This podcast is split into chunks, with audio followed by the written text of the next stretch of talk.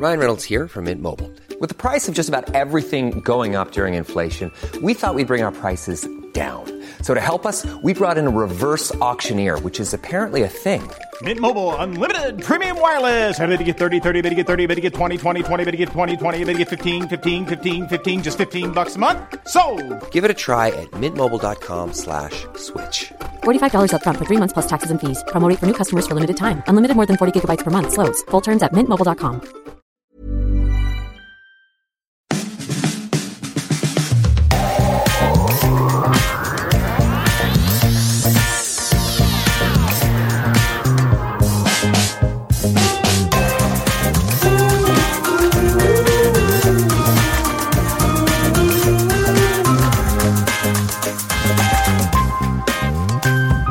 Das ist Feminismus mit Vorsatz, der Podcast rund ums F-Wort mit mir, Laura. Und das ist der zweite Teil der Folge Feministische Vision versus ausverkaufte Träume, eine Kapitalismuskritik. Im ersten Teil dieser Folge gab es ja erstmal einiges zu meckern. Und lese ich zum Beispiel das Manifest zum Feminismus für die 99 Prozent, ein Buch, das schon nach den ersten paar Sätzen in meine Top 5 der feministischen Bücher aufgestiegen war, bin ich ebenfalls wild entschlossen. Der Kapitalismus ist Grund allen Übels und muss weg. Und dann tauche ich wieder an der Oberfläche meines Alltags auf, Lohnarbeite, mache mich fertig, wenn ich meine To-Dos nicht effizient genug erledige und bezahle dann jemanden, der mir den Nacken massiert, damit ich die Revolution ausrufend weiter am Hamsterrad rennen kann. Das führt dazu, dass ich mich bei kaum einem anderen Thema so zerrissen fühle wie bei dem Thema Kapitalismus. Ich arbeite in der Marketingabteilung eines Unternehmens und im Prinzip ist mein Job ja nichts anderes, als ein reiches Unternehmen noch reicher zu machen. Ja, und prinzipiell würde ich mich halt schon eher als systemkritisch und auch als kapitalismuskritisch bezeichnen. Also in meiner Freizeit beschäftige ich mich eben sehr viel mit diesen antikapitalistischen Themen und ähm, philosophiere da auch sehr gerne mit Freundinnen drüber. Ja, und irgendwie so richtig passt das mit meinem Job nicht zusammen. Und ich fühle mich manchmal auch ein bisschen schlecht, aber dann denke ich mir immer, ja, diese Welt ist halt eben voller Gegensätze und im Endeffekt, ja, leider, also lebe ich in diesem System, in dem ich halt meine Brötchen verdienen muss mit einem Job, hinter dem ich vielleicht nicht so sehr stehe, aber ich bin auch ehrenamtlich in einem Verein sehr aktiv in meiner Freizeit und ich denke mir dann immer, okay, solange ich halt ganz viel mache, was mit meinen Werten einhergeht, ja, habe ich nicht das Gefühl, mich komplett an den Kapitalismus verkauft zu haben. Ähm, mein Gedanke war auch immer, okay, wenn ich einmal in einem Unternehmen drin bin, dann kann ich ja vielleicht von innen Dinge verändern, Allerdings glaube ich, dass das ein Gedanke ist, den viele Menschen haben. Ja, dass das vielleicht auch ein ziemlich naiver Gedanke ist und dass viele dann doch irgendwann einfach in diesem Hamsterrad gefangen sind und da auch nicht mehr rauskommen. Also ja, ich habe auch nicht die ideale Lösung für diese Gegensätze. Wir ertappen uns doch ständig selber dabei, dass wir denken, ja, eigentlich müsste man mehr Zeit für soziale Projekte aufbringen und man müsste und man müsste und man müsste das. Aber am Ende rennen wir im Hamsterrad der Lohnarbeit unseren Idealen hinterher und sind frustriert, dass wir dann trotzdem den Erwartungshaltungen nicht entsprechen. Also ich meine, ja, irgendwie eine schlimme Erkenntnis, aber irgendwie habe ich da auch schon so eine krasse Verdrossenheit entwickelt, dass es mir immer wieder schwerfällt, da eine Utopie zu entwickeln, die irgendwie anders sein soll. Ich glaube, da müsste sehr viel passieren. Ne? Man ist ja in dieser Ambivalenz einfach total gefangen. Ich fühle mich immer wieder dahin und her gerissen und ich merke das aber ehrlich gesagt, also im Persönlichen, dass ich dann plötzlich so einen Denken manchmal habe, von wegen, okay, ich muss irgendwie auf mein Geld aufpassen, okay, ich muss zusehen, dass man das irgendwie so zusammenhält, ich muss mein Geld vermehren und so weiter. Und dann manchmal denke, ah, muss ich das halt eigentlich? Also so ein ganz banales Beispiel aus dem Lebensalltag ist, dass ich irgendwann ein Gespräch mit einem Freund hatte, der sein Zimmer untervermietet hat, als er verreisen war für so ein paar Wochen und dann halt einfach nochmal so, ich weiß nicht mehr, 50 oder 100 Euro raufgeschlagen hat. Und ich dann irgendwie dachte, oh Gott, ich habe das ja noch nie gedacht, muss ich das nicht auch machen? Weil dahinter dieses kapitalistische Denken steht, man muss sein Geld vermehren, es muss mehr werden. Und ich dann aber versuche mich in solchen Momenten dann zurückzuholen und zu denken, okay, nee, muss ich vielleicht einfach nicht. Ja, wie war das mit keinem richtigen Leben im Falschen und so? Aber wie damit umgehen? Wenn ich jetzt zurückdenke, wie viel Zeit es mich gekostet hat, mich zur Werbekooperation für diesen Podcast durchzuringen. Ich dachte echt, das kommt im Pakt mit dem Teufel gleich. Ja, mal ganz effizient gedacht, hätte ich, während ich mit dieser Zerrissenheit beschäftigt war, zwei neue Folgen produzieren können. Nun ist es aber so, eure PayPal-Spenden, Direktüberweisungen und Steady-Mitgliedschaften sind eine Basis, die auf gar keinen Fall wegbrechen sollte und ich danke euch zutiefst dafür. Aber es reicht einfach nicht, um aus der Selbstausbeutung zu kommen. In der Förderlandschaft ist irgendwie noch nicht so wirklich angekommen, dass es sowas wie Podcasts gibt und dann bleibt da eben Reklame. Aber ihr schafft das und ich hoffentlich auch. Und übrigens, Steady-Mitglieder können den Podcast auch werbefrei abrufen. Und sowieso ist für die auch der Newsletter, der auf eine neue Folge und zum Beispiel heiße Buch- und Filmtipps hinweist, sicher. Naja, und dann gibt's ja auch noch eine andere Hin- und Hergerissenheit zwischen völligem Unverständnis, wenn Leute den Kapitalismus nicht als größtes Übel sehen, und meiner verzuckerten Sanftmütigkeit, wenn mir Konsum das Leben zumindest kurzzeitig schöner macht und ich denke, leider geil. Ich liebe zum Beispiel neueste Technik und habe ja auch mal als Gründungsberaterin gearbeitet. Und die Frage, wie man eine Business-Idee zu Geld machen kann, ist ja häufig eine sehr kreative, die ich dummerweise meistens nur für andere richtig gut beantworten kann. Aber mir macht es einfach Spaß, über sowas nachzudenken.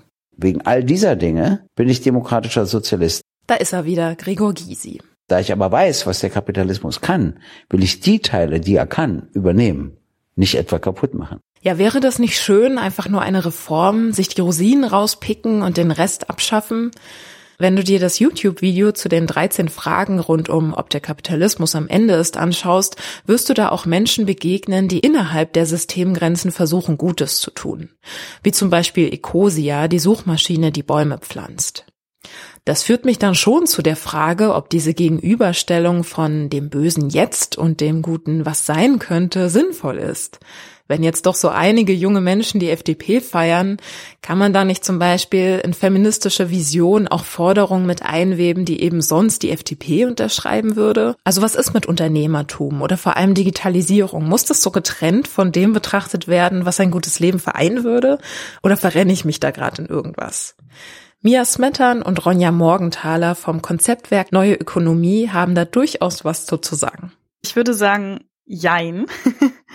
Weil zum einen glaube ich, dass es schon so ist, dass wenn wir ein Leben führen wollen, was nicht mehr auf der Ausbeutung der natürlichen Ressourcen besteht und auch nicht mehr auf Ausbeutung von sehr vielen Teilen der Bevölkerung, dass es einfach schon sehr große Veränderungen geben würde und dass sozusagen diese Vorteile in Anführungszeichen die so ein ähm, neoliberales System verspricht. Also dieses äh, ich kann ganz viele Konsumgüter jederzeit äh, kaufen und ich habe ganz viel Freiheit in Anführungszeichen, wie ich mein Leben gestalte, wo ich hinreise, was ich kaufe, äh, was ich werde. Also es würde so in der Form nicht mehr funktionieren. Ne? Also es gäbe von ganz vielem ganz viel weniger, aber genug für alle.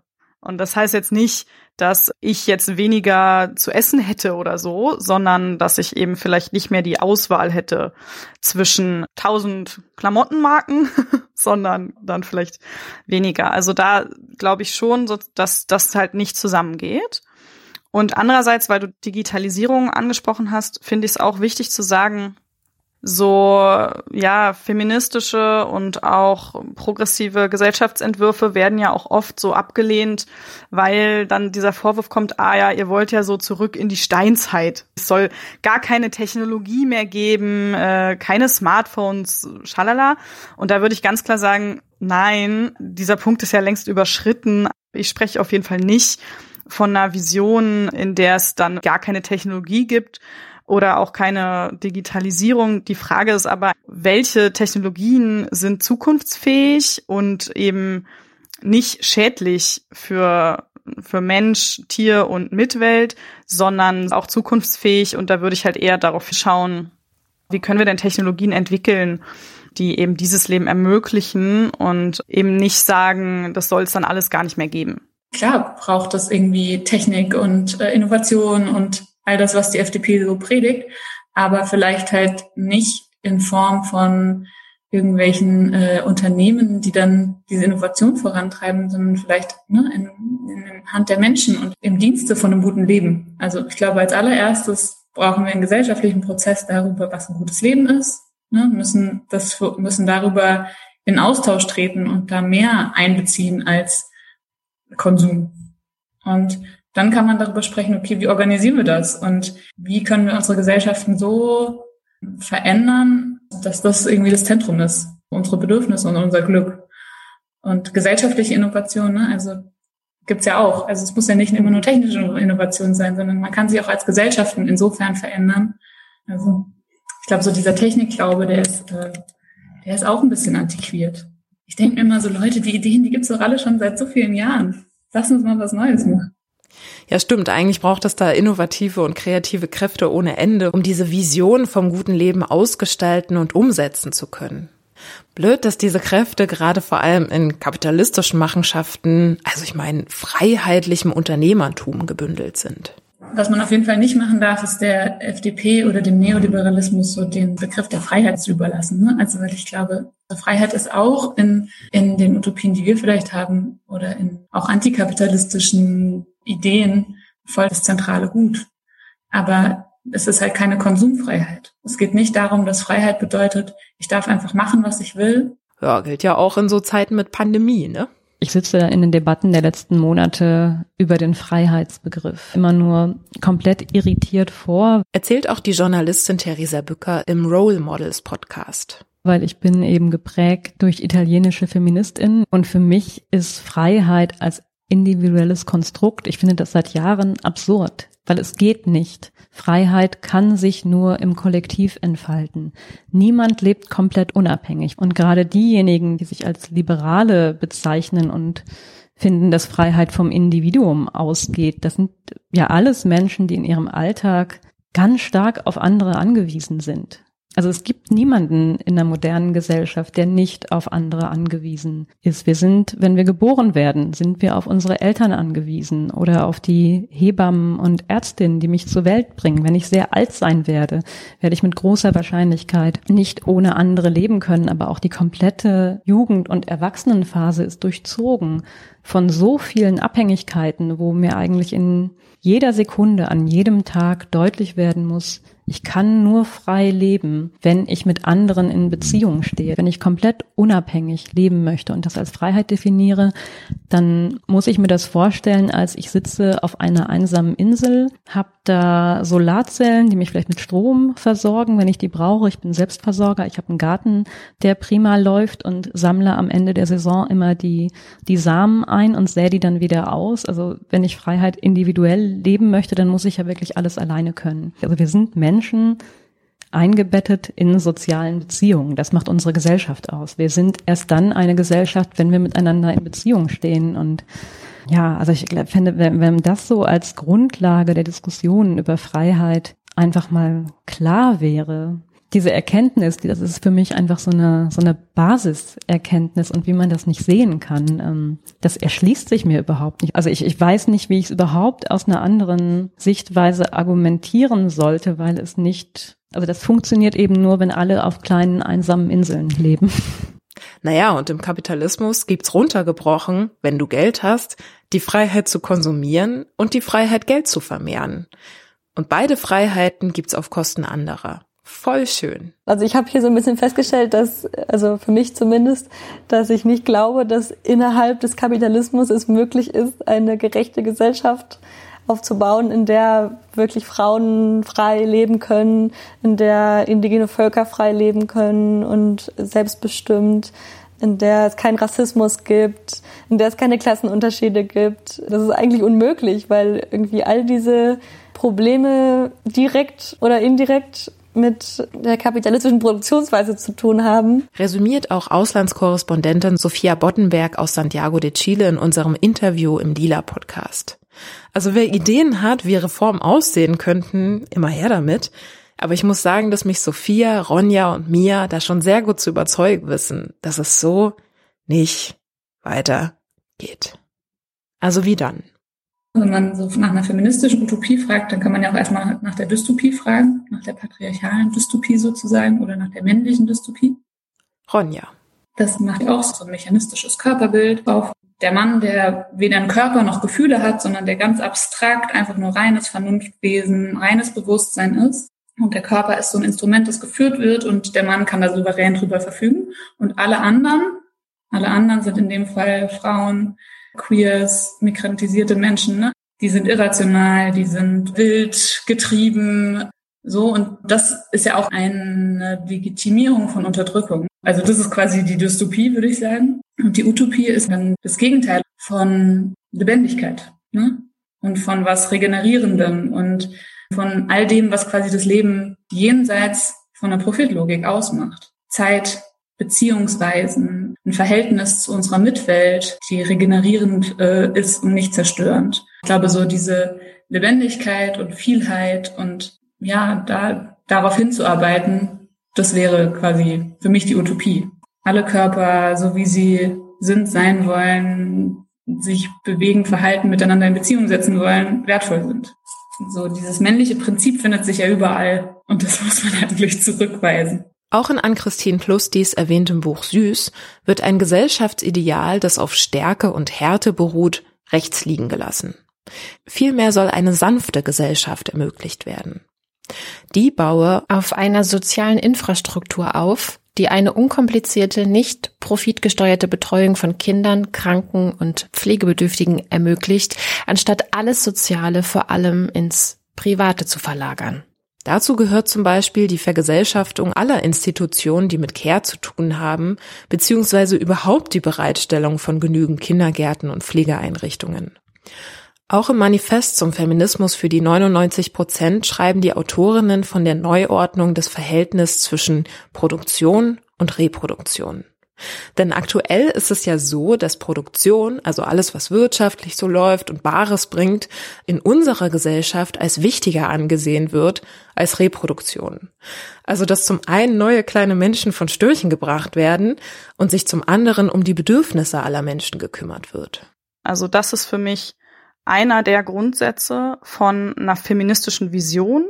Fügt Mia dem im Interview hinzu. Dass wir verstehen, das Leben besteht eigentlich daraus, dass wir füreinander da sind, dass wir dafür sorgen, dass wir überleben können und dass wir gut leben können. Dafür brauchen wir Nahrung, dafür brauchen wir eine Wohnung, dafür brauchen wir Zeit, um uns umeinander zu kümmern und um uns selber. Wir brauchen Zeit, um uns um unsere Umwelt zu kümmern. Also das ins Zentrum des Wirtschaftens zu stellen und ins Zentrum unserer Gesellschaft und danach alles andere auszurichten. Themen wie das bedingungslose Grundeinkommen, Kämpfe um die Rechte von Migrantinnen und zum Beispiel Haushaltshilfen, eine kürzere Arbeitswoche sowie eine ordentlich bezuschusste Elternzeit sind außerdem Forderungen, die im Manifest zu finden sind.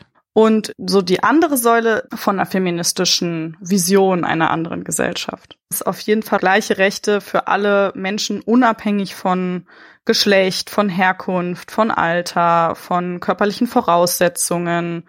Ähm, das heißt natürlich im Umkehrschluss keine Diskriminierung mehr, keine Unterdrückung mehr und das heißt auch gleichzeitig, es kann kein kapitalistisches System mehr geben, weil Menschen dann nicht mehr ausgebeutet werden aufgrund von bestimmten Merkmalen oder bestimmten, wo sie geboren wurden, mit welchem Geschlecht sie geboren werden und so weiter. Also wir wissen jetzt die Rahmenbedingungen von diesen feministischen Visionen, aber wie das dann tatsächlich ausgestaltet aussehen würde, das fällt mir jedes Mal schwer, mir vorzustellen.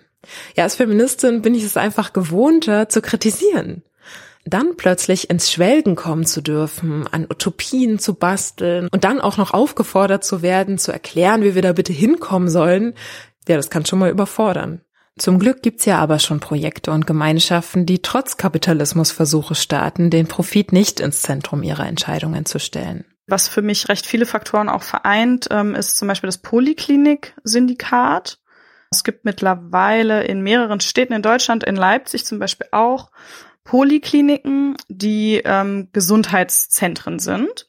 und einen Ansatz von Gesundheit und Gesundheitsversorgung verfolgen, der eben abseits von der herkömmlichen Gesundheitsversorgung funktioniert. Also das heißt, ihr Fokus darauf ist, dass erstmal alle Menschen Zugang haben sollen zu Gesundheitsversorgung, unabhängig von Einkommen, Status, Geschlecht dass es nachbarschaftlich organisiert ist. Also das heißt, sie versuchen die Nachbarschaft mit einzubeziehen, ähm, um anzudocken an den Belangen der Menschen und innerhalb des äh, Gesundheitszentrums werden Menschen gleich bezahlt, unabhängig davon, ob sie jetzt hoch ausgebildete Ärzte sind oder sehr gut ausgebildete Physiotherapeuten, die aber genau im herkömmlichen System ja viel weniger verdienen, zum Beispiel als Ärzte. Im Pflegesektor gibt es passend dazu eine ziemlich coole Initiative in den Niederlanden.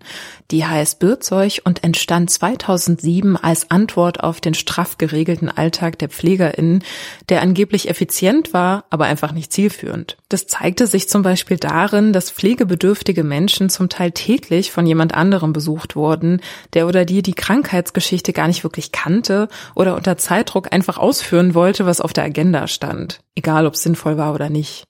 Dass gute Pflege weitaus komplexer ist und neben den medizinischen Verordnungen auch mal ein nettes Pläuschen beinhaltet, wurde von diesem auf effizient getrimmten System schlichtweg ignoriert. Das Gründungsteam von Bürzeug hat diese Veränderung hautnah miterlebt und fand schnell heraus, dass selbstorganisierte Teams von 10 bis 12 Pflegekräften ohne Managerin oder Teamleitung am besten waren, um 1A Pflege und gute Arbeitsplätze möglich zu machen. Jeder Patient und jede Patientin wird von ein oder zwei festen Pflegekräften betreut und bestmöglich dabei unterstützt, ein unabhängiges Leben zu führen. Das bedeutet zum Beispiel auch, dass die Pflegekräfte herausfinden, wie es um den Kontakt mit den eigenen Kindern oder Freundinnen steht oder sich bei den Nachbarinnen vorstellen, um sie um Mithilfe zu bitten. Das erweitert das Unterstützungsnetzwerk der Menschen und kann wiederum Pflegende entlasten. Managementaufgaben wie zum Beispiel die Urlaubsplanung werden unter dem Bürzeug-Team aufgeteilt. Tatsächlich hat Bürzeug in relativ kurzer Zeit dafür gesorgt, dass Pflegende ihre traditionellen Unternehmen in Scharen verlassen haben. Mittlerweile arbeitet ein Dreiviertel aller ambulanten Pflegekräfte in den Niederlanden nach dem Bürzeug-Prinzip. Ja, und dann als weitere Beispiele gibt es kollektiv organisierte Clubs, wie das About Blank hier in Berlin oder das Institut für Zukunft in Leipzig. Über das IFZ gibt's auch eine ziemlich interessante Podcast-Folge im Our House Podcast auf Spotify. Ein anderes Beispiel ist die Solavi, die solidarische Landwirtschaft. Dabei entscheiden sich mehrere private Haushalte dazu, einen festen monatlichen Betrag zu einem bestimmten landwirtschaftlichen Betrieb zu zahlen. Zusammen bilden sie so eine Wirtschaftsgemeinschaft, die ohne Märkte auskommt. Mit diesem bedingten Grundeinkommen kann sich der Betrieb auf die Arbeit konzentrieren und nicht entweder sich oder die Natur ausbeuten. Und selbst wenn die Ernte mal nicht so üppig ausfällt, muss nicht gleich der ganze Laden dicht machen. Denn das Risiko tragen ja alle und ist dementsprechend klein für jede und jeden Einzelnen. Die Menschen, die die Ernte vorfinanzieren und dann auch unter sich aufteilen, tragen dazu bei, dass regionale Betriebe nachhaltig bestehen bleiben. Und naja, sie wissen im Gegensatz zu so ziemlich allen anderen auch, woher ihr Gemüse kommt und sogar wer sich drum gekümmert hat. In den Show Notes verlinke ich dir zum einen eine Karte, auf der du die nächstgelegene Solavi finden kannst und zum anderen noch ein vierteiliges Radio-Feature des WDR zum Thema Zukunft. Wie wollen wir leben?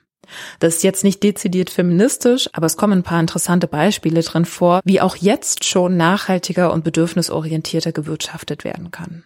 Ich schöpfe da auf jeden Fall viel Kraft aus sozialen Bewegungen. Erzählt Mia weiter im Interview.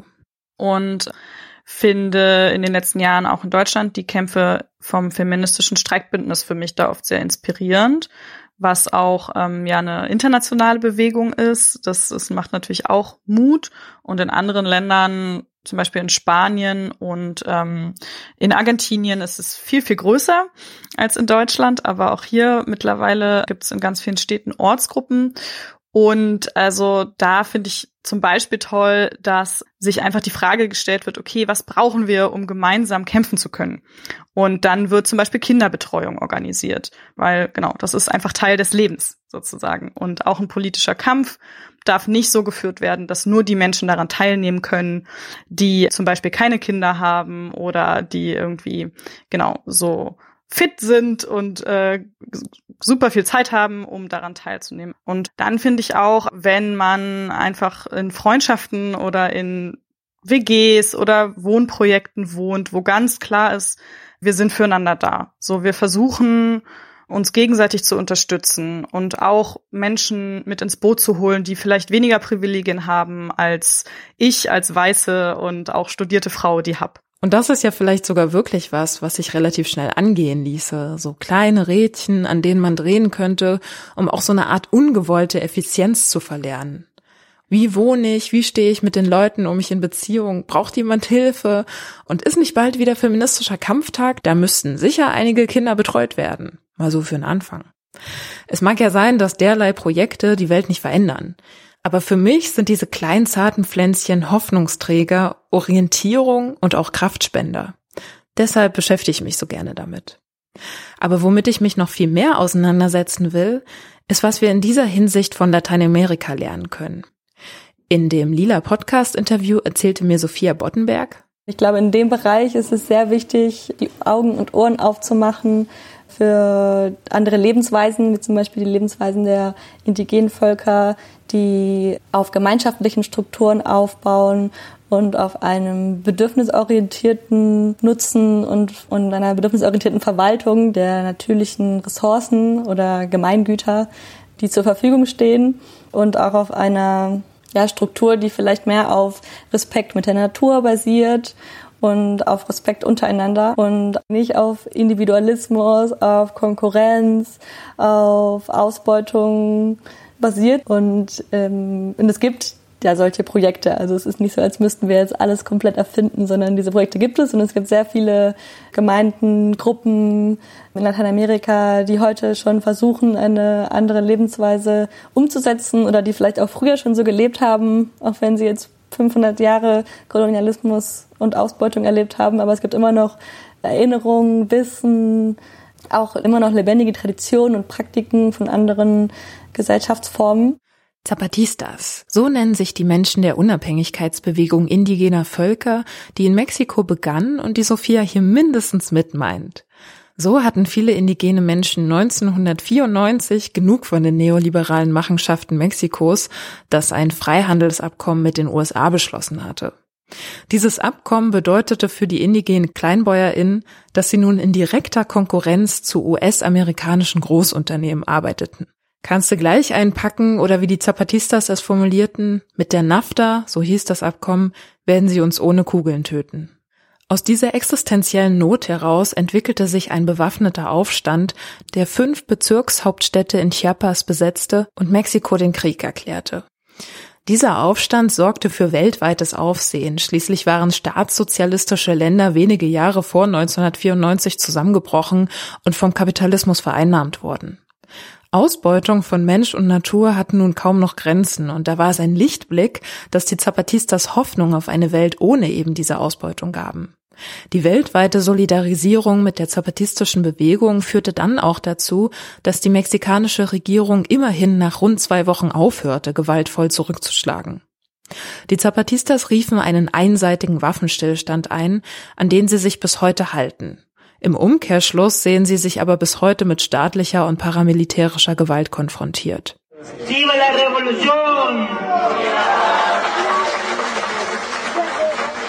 Die Zapatistas sind so besonders, weil sie seit dem Aufstand mehrere Landkreise autonom regieren und ohne staatliche Unterstützung oder Zustimmung nach ihren basisdemokratischen Prinzipien leben. Prinzipien, die es schon lange in ihren indigenen Dörfern gab. Aus kapitalistischer Sicht wirkt Basisdemokratie unglaublich ineffizient. Denn das Volk entscheidet und Kooperation, Verhandlungen und Konflikte brauchen viel Zeit. Fragend schreiten wir voran, ist das Motto. Das Ganze wird von den sogenannten Räten der guten Regierung verwaltet, die sich rotierend aus den Dörfern zusammensetzen.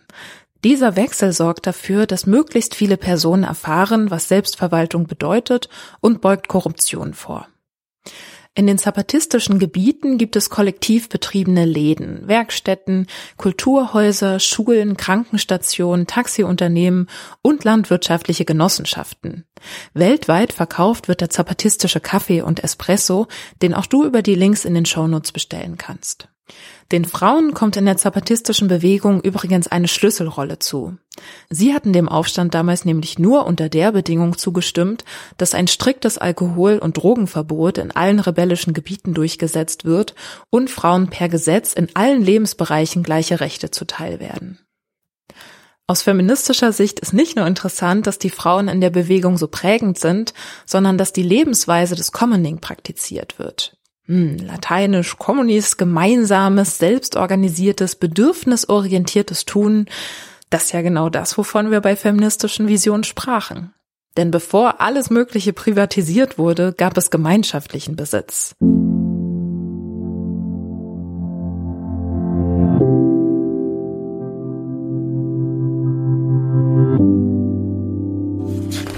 In der Zeit, als Kolumbus auf dem amerikanischen Kontinent landete, war diese Lebensweise des Commoning so allgegenwärtig, dass jeder aus dem Kochtopf essen konnte, der wollte. Land zu besitzen oder zu verkaufen schien so unvorstellbar, wie Wolken oder Wind verkaufen zu wollen, zitiert Silvia Federici in ihrem Buch mit dem wunderschönen Titel Die Welt wieder verzaubern. Die Europäer missverstanden diese Lebensart und gingen davon aus, dass es kein Eigentum gäbe, dass das Land Niemandsland wäre. Tatsächlich hatten die Familien Zugriff auf das Land, ernährten sich von ihm, aber ohne diese Felder als dauerhaften Besitz anzusehen. Ja, und auch verschiedene Clans konnten im selben Fluss fischen, weil das gegenseitige Nutzungsrecht anerkannt wurde.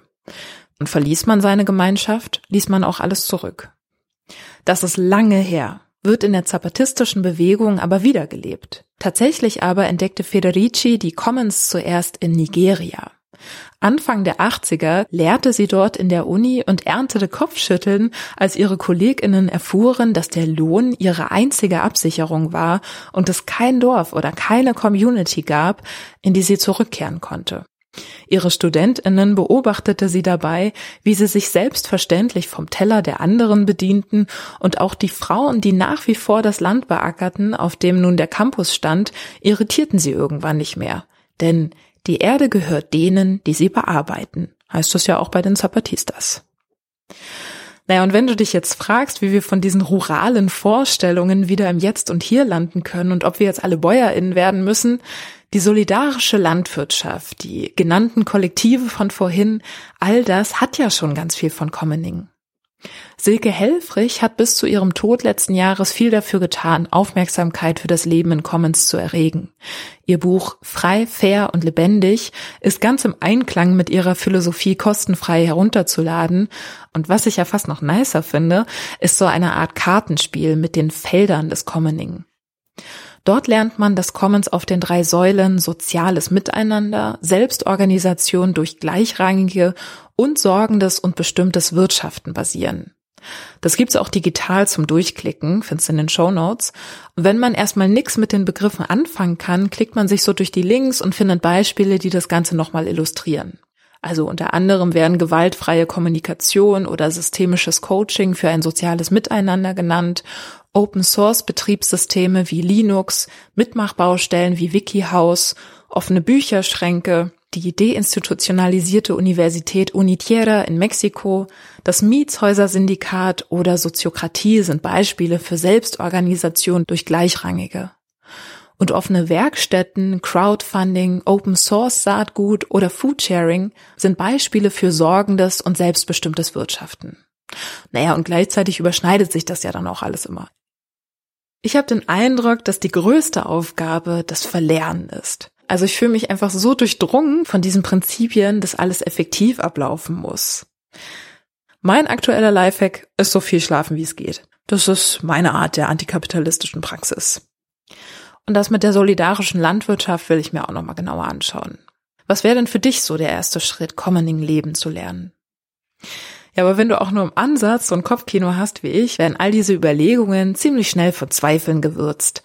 Denn mein Problem mit den kleinen hoffnungsvollen Pflänzchen ist halt oft, dass ich denke, dass das alles einfach nicht genug bringt und ich mich im Grunde einfach nur selbst verarsche. Besonders anstrengend wird's, wenn ich in Bereichen super antikapitalistisch unterwegs sein will, in denen es halt einfach nicht geht. Ne? Also irgendwie habe ich noch gar keine leidenschaftlichen Anfragen von reichen Leuten, die mir den Podcast auf Lebenszeit finanzieren wollen.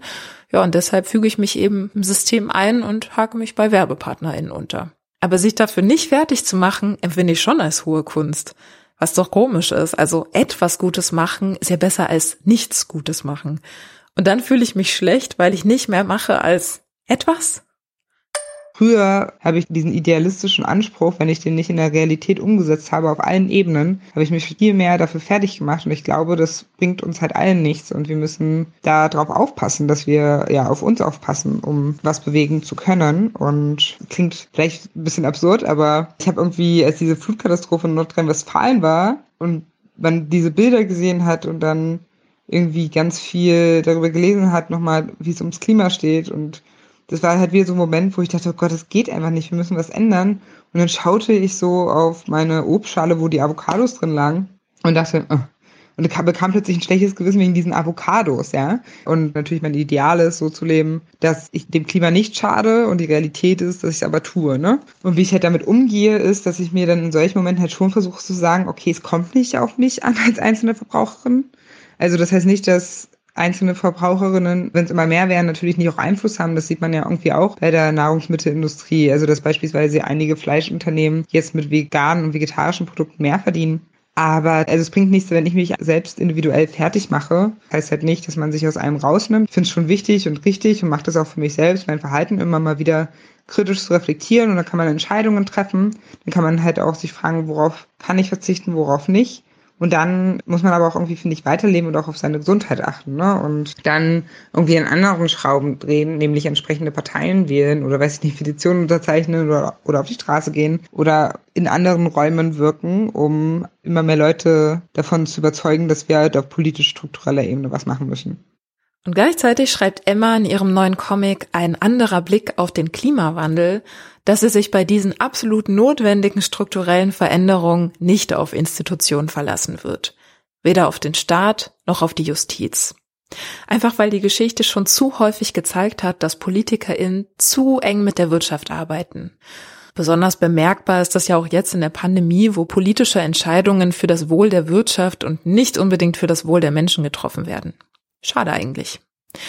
Emma ruft in dem Comic dazu auf, dass wir selbst handeln sollen, aber eher in dem Sinne, dass wir uns politisieren und viele andere Menschen mit auf den Weg mitnehmen, dass wir uns innerhalb antikapitalistischer Organisationen verbünden und immer mehr Leute davon überzeugen, dass diese Profitlogik uns ökologisch und menschlich in eine Sackgasse führt. Ja, deshalb sprich mit so vielen Menschen wie möglich. Das geht ja auch, wenn Debattieren nicht so deine Stärke ist. Ja, mit Texten, Kunst, Aktionen und ja, ich will mich hier im Podcast demnächst auf jeden Fall mehr mit aktivistischen Formen wie zum Beispiel dem Streik beschäftigen. Und ich nehme natürlich auch sehr gerne Vorschläge für weitere Aktivismusformen entgegen. Ich fühle mich in dieser feministischen Reise zum ersten Mal irgendwo angekommen in meinem individuellen Feminismus, wenn man so will. Aber das bedeutet mitnichten das Ende der Reise oder des Podcasts. Ich denke, dass es jetzt erst richtig losgeht. Denn im Grunde kann ich jetzt alles und jeden nochmal aus dieser neuen Perspektive anschauen. So gut es geht, feministisch, antirassistisch, antikapitalistisch. Ja, und da ist noch jede Menge zu tun. Die Ideen für eine feministische Zukunftsvision können nicht abgeschlossen sein. Schließt Theresa Bücker ihren Vortrag zu feministischen Utopien. Sie sind der Zukunft zugewandt, immer im Wandel. Aber sie beginnen schon hier. All das, was wir heute tun, kann schon Teil dieser Utopie sein. Im Einklang mit den Werten, die wir uns für die Zukunft wünschen. Ja, also es geht nicht darum, ein geschlossenes Weltbild um eine feministische Utopie zu bauen, sondern wie immer um Bewegung ab jetzt. Denn dieser auditive Aufschlag zu Antikapitalismus und feministischen Visionen geht nun zu Ende. Danke an Ronja Morgenthaler und Mia Smettan. Danke an alle SprachnachrichtlerInnen und Zitateinleserinnen. Danke an Sascha fürs Zurechtschneiden des Interviews und danke auch an Diana Almeida und Sophia Bottenberg, die mir damals im Lila Podcast so wertvolle Einblicke geliefert haben. Ich empfehle dir mal in den abgeschlossenen Podcast von Nicole Schöndorfer namens Darf sie das zu horchen, denn sie als Feministin hat die antikapitalistische Brille schon viel länger auf als ich und viele schlaue Sachen zu sagen. Wenn du die Lateinamerika-Folge beim Lila Podcast noch nicht gehört hast, freue ich mich, wenn du das nachholst, denn mehr von mir wird es im Lila Podcast erstmal nicht mehr geben. Der Grund ist, dass der Tag nur 24 Stunden hat und ich doch noch so viel gegen den Kapitalismus anschlafen muss. Für eine der nächsten Folgen suche ich übrigens noch nach sprachnachrichtlichen Momenten, in denen du ein Ally sein wolltest. Und vielleicht auch warst. Ally, das bedeutet Verbündete oder Verbündeter und macht besonders Sinn in Situationen, in denen Menschen diskriminiert werden und Unterstützung brauchen. In Folge 18 ging es ja schon mal um feministisches Diskutieren, aber in den Situationen waren die SprachnachrichtlerInnen selbst betroffen und ArgumentationstrainerInnen Metuja Tavarasa und ich haben erörtert, wie man hätte reagieren können. Jetzt wollen wir ein bisschen rauszoomen und schauen, was in Situationen zu beachten ist, in denen es nicht um einen selbst, sondern um andere geht. Vielleicht gab es ja Momente, in denen du was sagen oder machen wolltest, aber einfach nicht wusstest was. Erzähl mir gerne davon. Deine sprachnachrichtliche Antwort geht bitte wie immer über WhatsApp oder Telegram an die 0176 29106 996. Ansonsten vergiss nicht, mich zu unterstützen, sei es indem du den Podcast bei Apple oder Spotify bewertest, die Glocke aktivierst, um keine Folge zu verpassen, den Podcast mit deinen Liebsten teilst oder Taler über Direktüberweisung, Steady oder PayPal für die Basisfinanzierung dieses Podcasts springen lässt. Danke übrigens auch an die süßen Menschen, die meine Feminismus mit Vorsatzsocken innerhalb von drei Wochen ausverkauft haben. Nachschub kommt baldigst, also folgt mir am besten auf Instagram, um das mitzubekommen. Und wer Werbung schalten möchte oder sich mit der Herstellung von Wochenkalendern im Taschenbuchformat auskennt, schreibt mir gerne mal an feminismus mit Vorsatz at gmail.com. Bis zum nächsten Mal. Ich verbleibe, wie immer, mit feministisch vorsätzlichen Grüßen. Tschüss.